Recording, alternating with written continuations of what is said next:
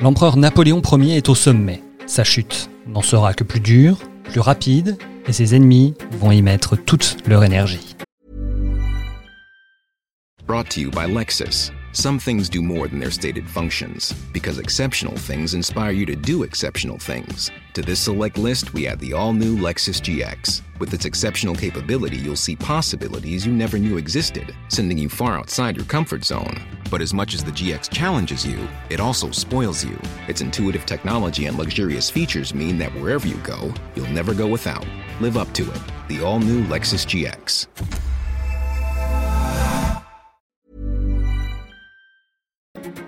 Je suis Grégory Barbier et voici les grandes histoires de l'Est, Napoléon, une série en six volets.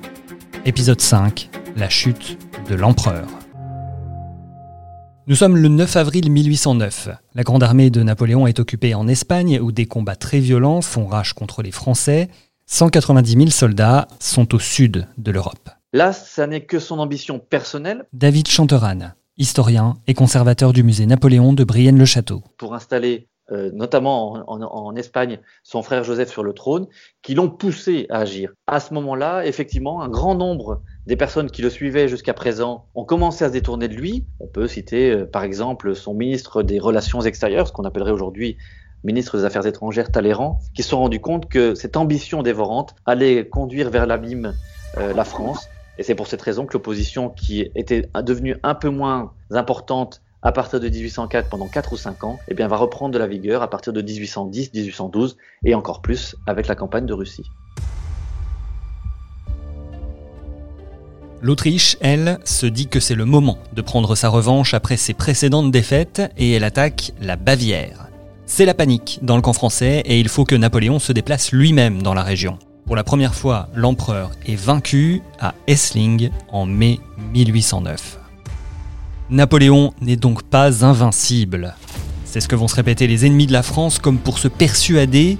Les monarchies européennes retrouvent de l'espoir, d'autant plus que les meilleures troupes sont toujours bloquées en Espagne. C'est dans ce contexte que débute la campagne de Russie au milieu de l'année 1812. Napoléon lance l'offensive avec pour but d'affaiblir Alexandre Ier et le faire revenir dans l'alliance contre l'Angleterre. Mais au lieu de mener une bataille décisive, les Russes reculent au fur et à mesure que l'armée française avance. Son but, fatiguer l'ennemi et étirer ses lignes de communication, avec aussi une stratégie de harcèlement des soldats et une politique de la terre brûlée. Le 14 septembre 1812, les Français entrent dans Moscou livrés aux flammes et pillés les hommes sont fatigués et ne trouvent pas de vivre, le froid ne va pas tarder à s'installer et les troupes russes ne sont pas très loin. C'est le moment d'engager la retraite avec un seul chemin possible, qui passe par une rivière désormais tristement célèbre, la Bérésina. La Bérésina, dans l'appellation collective, effectivement, ça résonne comme une défaite, comme une déroute. Il faut bien prendre en compte deux choses. La première, c'est que d'un point de vue militaire, la Bérésina du côté des Français est une victoire. Napoléon parvient à faire passer ses troupes et donc il parvient à sauver une grande partie des forces qui étaient en, en sa possibilité. Et il parvient surtout à repousser et les Cosaques et les généraux qui. Et c'est là où le général Lorrain Eblé va se distinguer. Jérôme Estrada, journaliste, auteur du livre Napoléon. La rivière charrie des gros blocs de, de glace. Il fait moins 20 degrés et pourtant les pontonniers de Eblé vont pas hésiter à rentrer dans l'eau et construire ces fameux ponts qui vont permettre euh, au reste de la grande armée de traverser. Ils vont le faire au prix de leur vie puisque le général Eblé va mourir euh, quelques jours après suite à son dévouement. Autant la Bérésina est une victoire, autant la campagne de Russie est une défaite parce qu'on n'atteint pas notre objectif. Pire, toute l'Europe se coalise contre nous. Thierry Chauffat, président des Vosges napoléoniennes et maître de conférences en sciences politiques. Mais on ne sait pas où on a perdu. Il n'y a pas une seule bataille où on a perdu.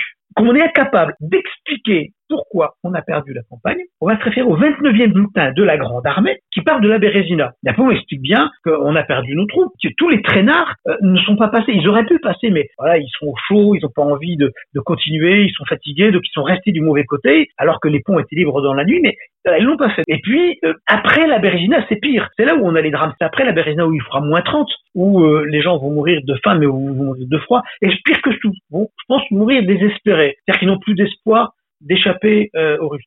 Et on est incapable de dire à quel endroit ça s'est passé. Ça se passe entre le chemin entre un petit peu après la Bérésina jusqu'à Vilnius. Donc comme on ne sait pas où on a perdu, on dit c'est la Bérésina.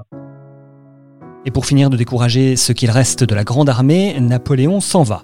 Il doit revenir à Paris où un général franc-comtois vient de tenter un coup d'État avec un incroyable culot.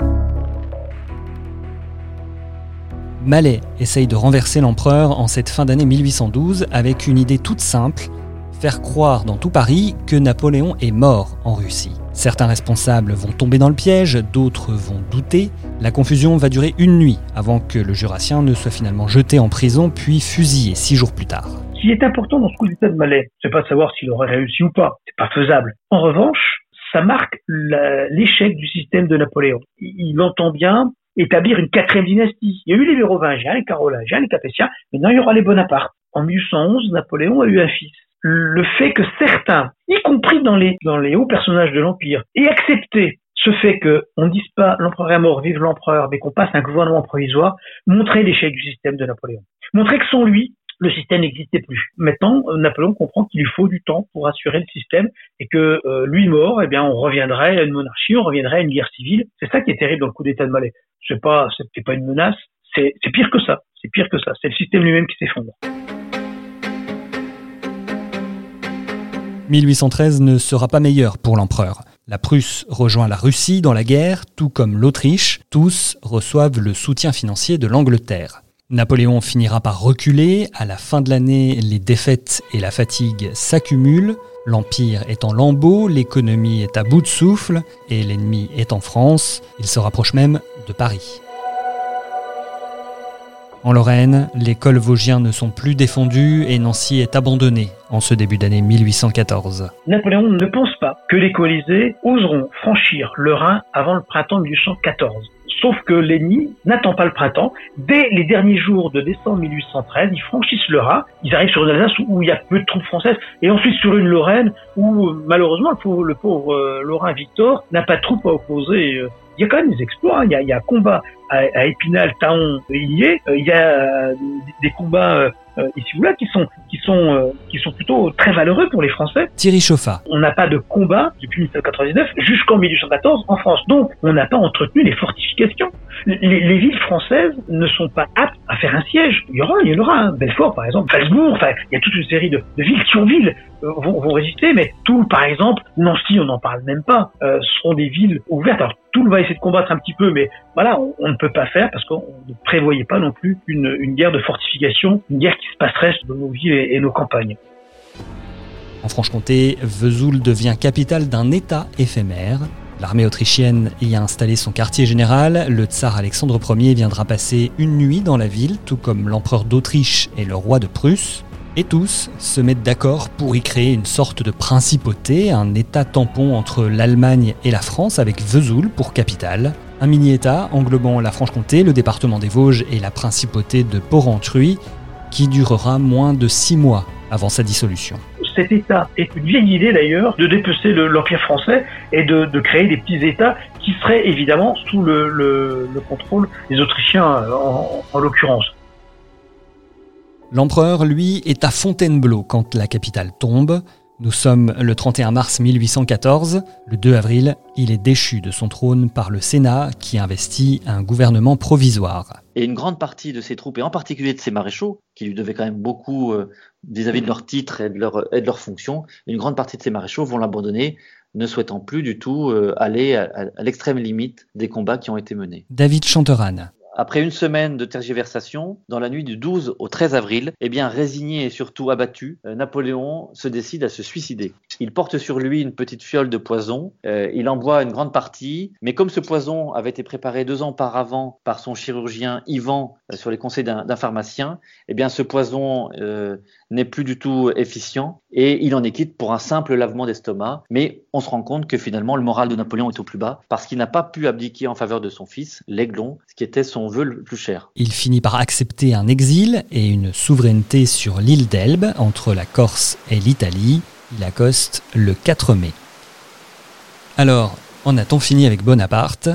Eh bien non. Il va revenir en France moins d'un an plus tard, en 1815. Il y a trois éléments qui vont contribuer à lui faire changer d'esprit. Le premier, c'est que dans le traité de paix, il était prévu que le roi Louis XVIII allait lui verser 2 millions de francs or pour justement pouvoir subvenir non seulement aux besoins des troupes qui étaient encore avec lui, il n'est pas prisonnier hein, à l'île d'Elbe, mais les 2 millions de francs or ne seront jamais versés par le pouvoir royal. La seconde, c'est que le congrès de Vienne qui est réuni pour décider du sort de l'Europe, envisage d'envoyer Napoléon un peu plus loin que l'île d'Elbe, de, l'expédier, si l'on peut dire, soit aux Açores, soit même déjà à Sainte-Hélène. Et il l'apprend évidemment par des espions qui sont très bien informés. Et la troisième raison, c'est que le sort même de la France et la situation à la fois économique et politique de la France est si peu enviable qu'une crise couve et qu'un certain nombre de gens qui étaient plutôt du côté des, partisans monarchiques, eh bien, commencent à faire appel à Napoléon en lui disant il faut rentrer en France parce qu'il n'y a, a que vous qui pouvez mettre euh, un terme à tous les différends qui nous opposent et surtout à rétablir l'économie comme vous aviez pu le faire au temps du consulat.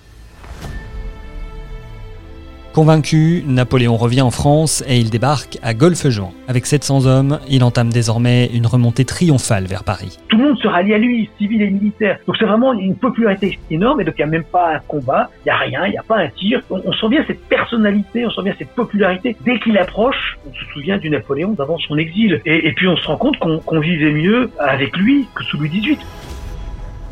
Mais ça va très vite se gâter pour lui. Hors de question pour les monarchies européennes de faire revenir cet ennemi absolu. Une nouvelle guerre est inévitable, elle se déroulera en Belgique. Napoléon se fait prendre à revers et il est battu à Waterloo.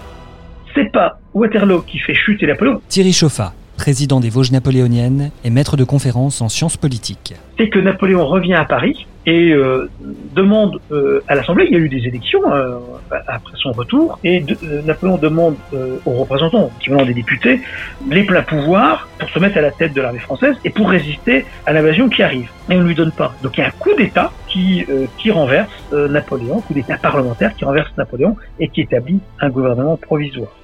Face à l'hostilité des parlementaires, il abdique de nouveau le 22 juin. C'est la fin de ce qu'on a appelé les 100 jours. Napoléon est alors devenu très gênant. Il doit se rendre aux Anglais qu'il envoie directement en déportation sur l'île de Sainte-Hélène, toute petite étendue de terre volcanique au milieu de l'Atlantique Sud. Il y débarque le 16 octobre 1815. Malade, il mourra le 5 mai 1821 après une brève et douloureuse agonie. Les guerres entre 1792 et 1815 auront tué entre 800 000 et 1 million de Français environ, et entre 2,5 et 3,5 millions de personnes au total. 1815 se termine par un traité assez dur pour la France, le pays sera occupé et devra payer des compensations, à ce moment-là, évidemment, on élimine tous les partisans de l'ancien empereur et on écrit suffisamment sur lui pour en faire un portrait très noir. Plus de 500 pamphlets vont être édités. Une vague anti-napoléonienne qui finira par lasser la population, qui va presque s'apitoyer sur la fin tragique et solitaire de Napoléon. La détestation, ce qu'on appelle la légende noire, elle s'est emparée de Napoléon à la suite justement des campagnes militaires euh, sans but précis et surtout qui ne faisaient que qu'alimenter le prestige personnel de Napoléon et de la famille Bonaparte. Mais lorsqu'on s'est rendu compte que lui parti, euh, l'esclavage n'allait pas être aboli, que la place des femmes n'était pas meilleure que dans le code civil, qu'au contraire on allait régresser dans le caractère social de cette époque, on se rend compte que finalement Napoléon, ça n'était pas peut-être pas le meilleur, mais le moins pire, si l'on peut dire. Et donc, d'une légende qui était devenue noire au sortir des années impériales, eh bien progressivement, les romantiques et tous ceux qui sont inspirés de ces épisodes-là vont donner naissance un Napoléon différent, celui du Napoléon du peuple, de celui qui est proche de ses soldats, et donc ça va devenir une légende dorée qui va euh, se retrouver dans tous les textes littéraires de Balzac en passant par Hugo, Byron, Pushkin, bref, c'est un Napoléon international qui va gagner euh, euh, les consciences et qui va permettre à Napoléon de retrouver la stature qui était la sienne au moment du prestige de 1804 par exemple. Et je ne peux pas conclure cet épisode sans vous raconter le rêve fou du messin Charles l'Allemand qui va embarquer pour l'Amérique en 1816. Ils sont 3000 réfugiés bonapartistes qui ont rejoint les Français qui étaient déjà là, Charles l'Allemand va entraîner une centaine de vétérans pour un projet dingue, jeter les bases d'un nouvel empire d'où l'on pourra un jour s'élancer pour libérer Napoléon, tout simplement. Tout ce petit monde va fonder une colonie au Texas, une colonie qui va finalement disparaître, cernée par les Indiens cannibales, les pirates trafiquants d'esclaves, et sous un climat difficile. Leur rêve restera un idéal, mais la légende de Napoléon ne fait que commencer. C'est ce que je vous raconterai dans le prochain épisode. C'était le cinquième volet des grandes histoires de l'Est consacré à Napoléon, une série en six épisodes. Pour l'écrire, je me suis basé sur le livre Napoléon de Jérôme Estrada aux éditions Est Républicain, Républicain Lorrain Vosges Matin. Retrouvez tous nos podcasts sur les applis de podcast et aussi sur notre site internet. Et rendez-vous pour l'épisode 6, Empoisonnement, échange du corps. C'était farfelu autour de Napoléon.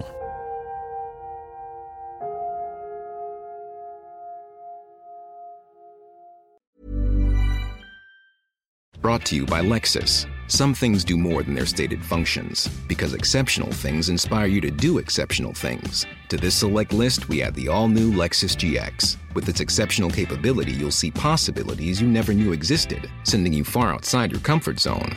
But as much as the GX challenges you, it also spoils you. Its intuitive technology and luxurious features mean that wherever you go, you'll never go without. Live up to it. The all new Lexus GX.